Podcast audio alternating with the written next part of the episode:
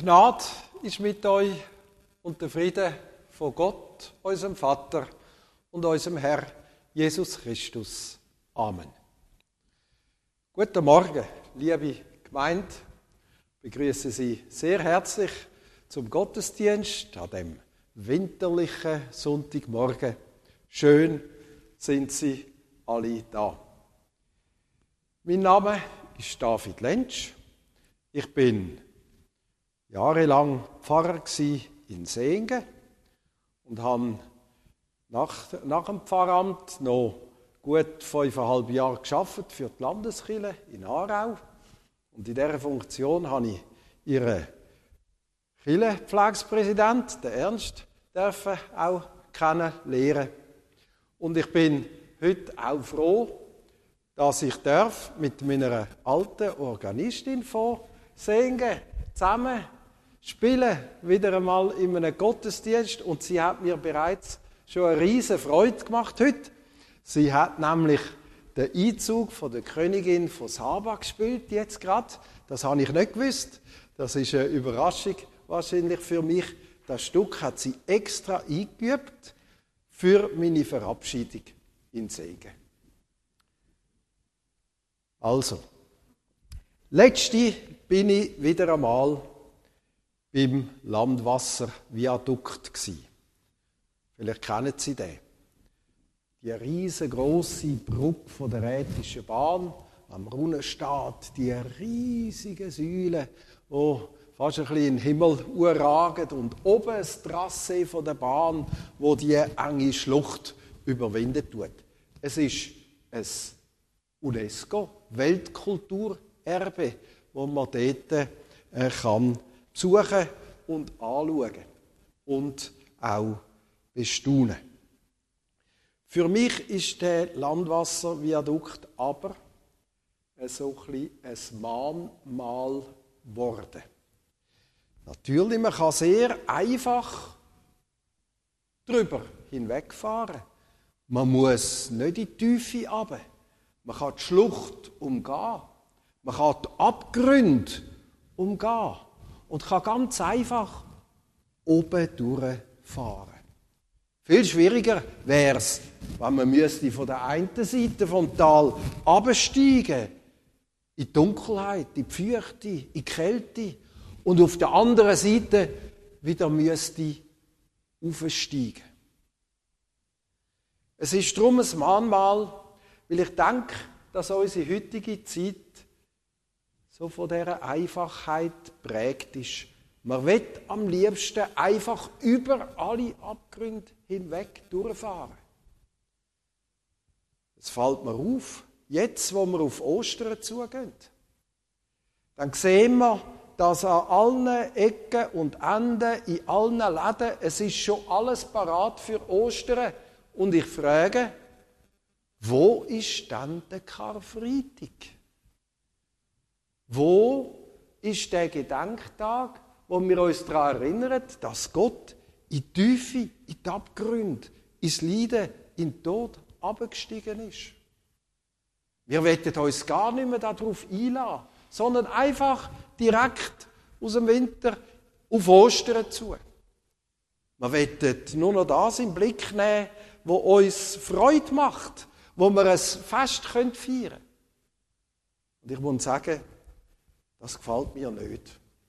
Einerseits, weil es entspricht am Leben einfach nicht. Es ist nicht unsere Wirklichkeit. Es ist nicht die Wahrheit. Unser Leben ist nicht einfach eine Ebene, wo wir gerade und schnell vorwärts kommen, sondern unser Leben ist eine Berg- und Talfahrt. Manchmal stehen wir oben im Licht und manchmal sind wir ganz tief unten. Und das ist das Zweite, warum mich das stört. Überlegen wir uns, wenn wir unten sind, im Abgrund unten, und müssen dabei denken, dass der liebe Gott einfach drüber fährt. Einfach direkt in Ostern. Uns gar nicht kommt abholen da unten. Gar nicht mit uns wieder aufsteigt. Auf der anderen Seite. Das ist ein Gottesbild, das mir nicht gefällt. Und ich bin froh, dass wir im Christentum eben vor der Ostern den Karfreitag haben. Dass wir dürfen gewiss haben, dass der Gewissheit haben, dass der Gott nicht einfach über uns den Köpf ist, sondern dass der Gott in die Tiefe vom Leben absteigt. Wie er am Karfreitag abgestiegen ist. Und dass er mit uns auch wieder aufsteigt, wie er an Ostern aufgestiegen ist. Ich werde heute in der Predigt den Blick auf Karfreitag und Ostern noch ein bisschen zum Thema machen. Wir sammeln uns zuerst zum Gebet mit dem Lied 558. Wir singen die Strophe 1 bis 5. Lieber Gott, wir danken dir, wenn wir gerade in einer Phase sind vom Leben, wo wir oben sind, auf dem Gipfel, wo wir die Sonne geniessen können uns von ihrer Wärme lassen, wenn wir Erfolg haben, wenn wir Liebe spüren, wenn wir lachen und feiern Lieber Gott, manchmal sind wir auch in der Tiefe, sehen kein Licht, haben kalt und haben Angst und wissen nicht, wie wir die nächsten Schritte tun. Wollen, dann sind wir dankbar, dass du bei uns bist. Dann sind wir dankbar für den Karfreitag, wo du selber gelitten hast und gestorben bist. Uns zum Glauben, dass du uns näher bist.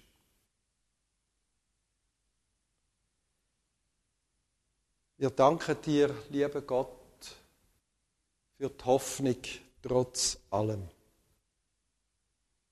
Trotz dem Leiden und dem Tod, trotz dem Karfreitag, du hast uns Ostern geschenkt, du Verstehung.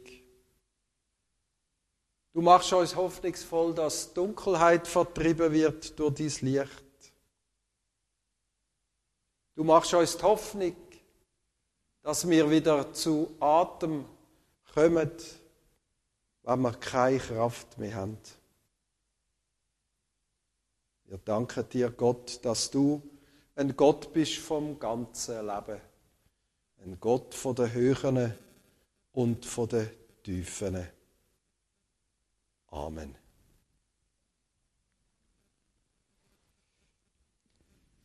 Wir hören der Lesung aus dem Evangelium nach Matthäus. Es beschreibt, sie beschreibt das Wirken vom Johannes dem Täufer. In jenen Tagen aber trat Johannes der Täufer auf und verkündete in der judäischen Wüste, kehrt um, denn nahe gekommen ist das Himmelreich. Er ist es, von dem durch den Propheten Jesaja gesagt ist. Stimme eines Rufers in der Wüste, bereitet den Weg des Herrn, macht gerade seine Straßen. Er aber, Johannes, trug ein Gewand aus Kamelhaaren und einen ledernen Gürtel um seine Hüften seine Nahrung waren Heuschrecken und wilder Honig. Da zog Jerusalem ganz Judäa und das ganze Land am Jordan hinaus zu ihm. Und sie ließen sich von ihm im Jordan taufen und bekannten ihre Sünden. Vom Lied 533 singen wir die Strophe 1 bis 3. Geschätzte, liebe Gemeinde, der Johannes der Täufer, er ruft uns zur Umkehr auf. Offenbar sind wir auf unserem Lebensweg, so meint er, in der falschen Richtung unterwegs. Wir laufen und laufen und laufen, aber er meint, wir sollen uns umkehren und eigentlich genau in die andere Richtung gehen. Und vor allem auch in die andere Richtung schauen. Der Weg, wo wir Menschen beschreiten würden, das ist ein falscher Weg. Der Weg, den wir beschreiben sollten, der geht genau in die umgekehrte Richtung. Und wir haben heute Morgen zwar ganz unbewusst den Aufruf vom Johannes dem Täufer schon sehr ernst genommen und haben uns umgekehrt. Sie müssen wissen, dass unsere Kirchen nicht einfach nur Versammlungsräume sind, sondern die Kirchen sind voller Symbol und Lehrstück und auch Erziehungsmethoden für uns Menschen.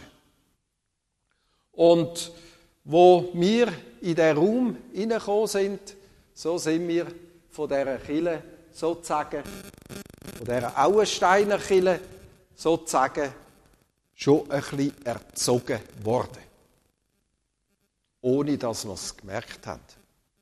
Wir sind nämlich da reingekommen und haben uns in die Bank hineingesetzt. Und die Bank, die sind unverrückbar die sind fest. Wir können nicht einfach uns hinsetzen, wie wir wollen, sondern wenn wir da in der Kille sitzen, dann schauen wir immer in die Richtung. Und das ist eben die richtige Richtung. So wird der Johannes der Täufer, dass wir auch schauen und uns hinbewegen. Und er will nicht, dass wir so schauen und uns hinbewegen, wie ich schaue. Und die Erziehungsmethode ist noch ganz gut von dieser Kille. Probieren Sie mal, in meine Richtung zu schauen. Wenn Sie den Rücken äh, schön am Bank lehnen, Sie können das gar nicht. Außer Sie würden den Kopf oder die Schultern ausrenken oder so. Nein, die Kille zwingt Sie eigentlich gerade in die Richtung zu schauen. Das ist etwas sehr Spannendes. Warum ist das so wichtig, dass wir dahin schauen und nicht dahin? Warum ist es so wichtig, dass wir dahin gehen und nicht dahin? Was ist da? Ich habe es beim Vorbereiten gehofft und vermutet und bin eigentlich fast sicher gewesen, aber ich habe es heute Morgen noch ausgemessen. Mit meinem Handy, mit dem äh, Kompass. Da ist Osten. Und da ist Westen. Was ist der Unterschied von Osten und Westen? So wie Sie schauen, jetzt, heute, schauen Sie gegen den Sonnenaufgang. Und so wie ich schaue, jetzt, schaue ich gegen den Sonnenuntergang. Und das ist ganz eine wesentliche Unterscheidung, wohin das mal schaut. Weil, wenn man zum Sonnenaufgang schaut, dann ist es vielleicht auch dunkel. Aber man schaut in der Erwartung, dass die Sonne aufgeht und Dunkelheit vertreibt. Und wenn man so schaut wie ich, dann schaut man in so einen Untergang, dann wird es dunkler und dunkler, bis es plötzlich ganz dunkel ist. Ich bin auf dem gleichen Standpunkt, aber habe eine ganz andere Perspektive. Und die christlichen Kirche die sind in dem Sinn orientiert, weil sie die aufgehende Sonne immer in Verbindung gebracht haben mit dem auferstehenden Christus. Wir schauen sozusagen auf Ostern. Immer, wenn wir uns da versammeln. Es gibt keine andere Blickrichtung. Kille wett, dass wir, wie der Johannes der Täufer sagt, uns umkehren und auf Ostern hin schauen tun. Das dunkelt mich ganz wesentlich. Und es ist wohl doch auch so, dass wir Menschen ganz automatisch immer ein bisschen die Blickrichtung einnehmen, wenn etwas geschieht. Dann denken wir, jetzt wird es dunkel. Jetzt wird es ganz finster. Jetzt geht die Sonne unter und mit dem Untergang der Sonne gehen auch wir unter. Wir haben einen Krieg. Wir haben eine Klimaerwärmung. Wir haben einen Haufen Auseinandersetzungen. Wir haben vielleicht eine persönliche Last, die druckt und wo wir keinen Ausweg mehr sehen. Und dann nehmen wir häufig die Position ein, wie ich sie jetzt habe. Und denken, das kommt nicht mehr gut. Jetzt ist der Anfang eigentlich vom Ende. Jetzt wird es düster.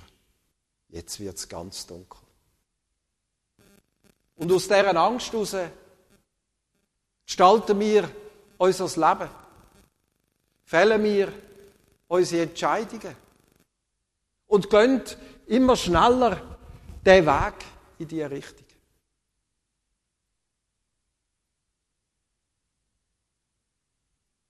Der Johannes der Täufer, er ruft uns nicht nur auf, sondern er lädt uns eigentlich ein, kehret um. Macht es nicht so. Schaut auf Ostern.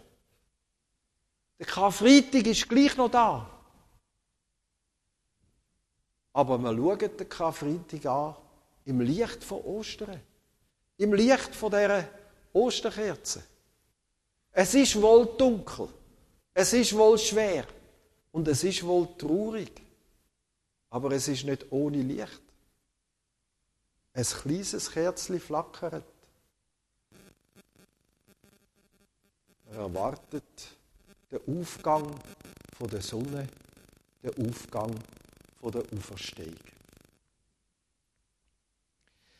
Mich dunkt dass das eine Haltung ist, wo wir im Glauben vielleicht sogar auch ein bisschen steuern können. In welche Richtung schauen wir? Wir können nicht entscheiden und beeinflussen, ob es jetzt in unserem persönlichen Leben gerade Karfreitag ist oder gerade Ostern ist. Wir können die Herausforderungen, die das Leben an uns stellt, die können wir nicht wegschieben. Wir können nicht ein Landwasserviadukt bauen, wo einfach über alles Schwierige hinwegfährt. Das können wir nicht. Aber man könnte die Richtung ändern, wohin wir schauen und in welcher Perspektive wir unser Leben führen. Wir können umkehren. Ich bin gestern einen Besuch machen im Luzernischen. Dort wohnt ein Freund von mir, der mit mir die Matur gemacht hat. Und er ist leider sehr schwer erkrankt und hat noch Monat, vielleicht ein Jahr auch zu leben. Und ich bin nach dem Besuch unendlich traurig heimgegangen, aber irgendwie auch dreit, weil ich in ihm inne gemeint habe, das zu spüren, dass er in die Richtung schaut. Dass er trotz dem schweren Weg, der vor ihm steht, positiv ist. Dass er trotzdem Hoffnung hat.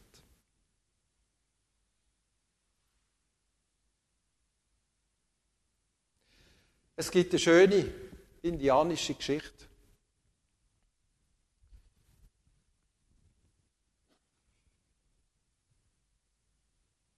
wo ein alter, lebenserfahrener Mensch mit einem jungen Mensch redet. Der alte Mensch sagt, manchmal fühlt sich das Leben so an, als ob zwei Wölfe im Herz gegeneinander würden kämpfen. Der eine Wolf ist der Wolf von der Dunkelheit, von der Angst, vom Misstrauen und von der Verzweiflung. Er bringt böse Träume, Leid und Schmerz. Der andere Wolf, das ist der Wolf von der Lebensfreude, von der Hoffnung und von der Liebe. Er bringt dir gute Träume, schenkt dir Mut und Hoffnung und er zeigt dir den Weg und gibt dir einen weisen Rat. Die beiden Wölfe werden Zahnfletschen, sich umkreisen, sich an die Kehle gehen, bis einer kraftlos zu Boden sinkt. Und der Alte hat dann geschwiegen. Und das junge Kind hat gefragt, voller Ungeduld, erzähl weiter, erzähl weiter, welcher Wolf wird den Kampf gewinnen?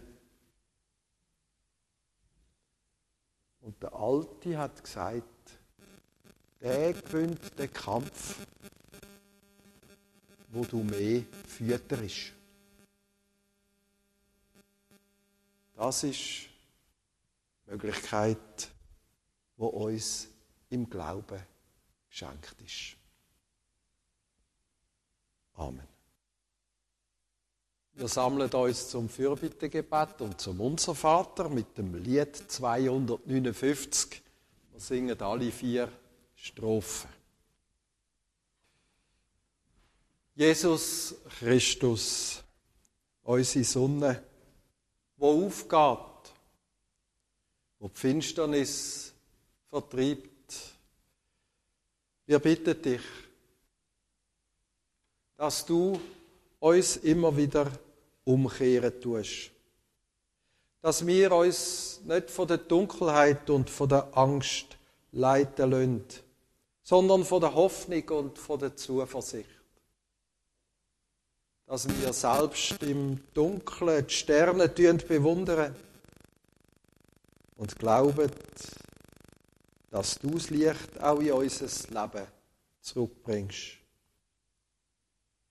Wir bitten dich, Jesus Christus, für die Menschen, die im Krieg sind, die auf der Flucht sind, die alles verloren haben, die Zerstörung miterleben von dem, was sie aufgebaut haben, den Karfreitag spüren in ihrem Herz. Schenk du ihnen deine Gegenwart. Lass du sie glauben, dass es mit deiner Liebe doch nicht zu Ende ist. Schenk du ihnen Kraft und Zuversicht. Wir bitten dich, Jesus Christus, für all die Menschen, wo im Abgrund unten sind die sich allein gelassen fühlen von dir, wo nichts können an Liebe spüren. Kehr sie um. Lass ihren Blick zum Himmel schweifen. Schenk du ihnen Wärme. Schenk du ihnen Menschen an ihre Seite, wo sie stützen und mittragen. Schenke ihnen Schritt für Schritt ein Stück Hoffnung. In der Stille darf jede und jede die eigenen Bitten vor Gott hintragen. So beten wir miteinander, wie uns Jesus beten gelehrt hat. Unser Vater im Himmel geheiligt werde dein Name, dein Reich komme, dein Wille geschehe, wie im Himmel so auf Erden. Unser tägliches Brot gib uns heute und vergib uns unsere Schuld, wie auch wir vergeben unseren Schuldigern. Und führe uns nicht in Versuchung, sondern erlöse uns von dem Bösen. Denn dein ist das Reich und die Kraft und die Herrlichkeit in Ewigkeit. Amen. Liebe Gemeinde, es ist wie wenn Gott unser Gebet gehört hätte und den Schneefall und die Düsterheit vertrieben hat und die Sonne hat aufgehen lassen und sie uns da auch in den Killerraum hineinschicken tut. Ich darf an dieser Stelle ein paar Mitteilungen. Kollekte ist bestimmt worden für den christlichen Hilfsbund im Orient. Ich danke Ihnen vielmal für Ihre Spende. Dann ein paar Hinweise auf die Veranstaltungen der kommenden Woche.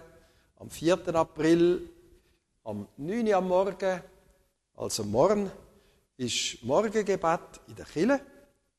Dann am Mittwoch, 6. April, 7.30 Uhr, Domino-Treff 1 und 2. Am Samstag, am 9. April, am 9. fängt der Kampftag an und der nächste Gottesdienst ist am Sonntag, 10. April, da in der Kille und dann wird Konfirmation gefeiert mit dem Pfarrer Jan Karnitz. Ich selber tue mich heute wieder verabschieden, aber ich komme nochmal oder sogar zweimal. Habe mich dreimal für Stellvertretungen eingeschrieben und verpflichtet in dieser Vakanz. Einmal wird im Sommer nochmal kommen und einmal dann an Weihnachten.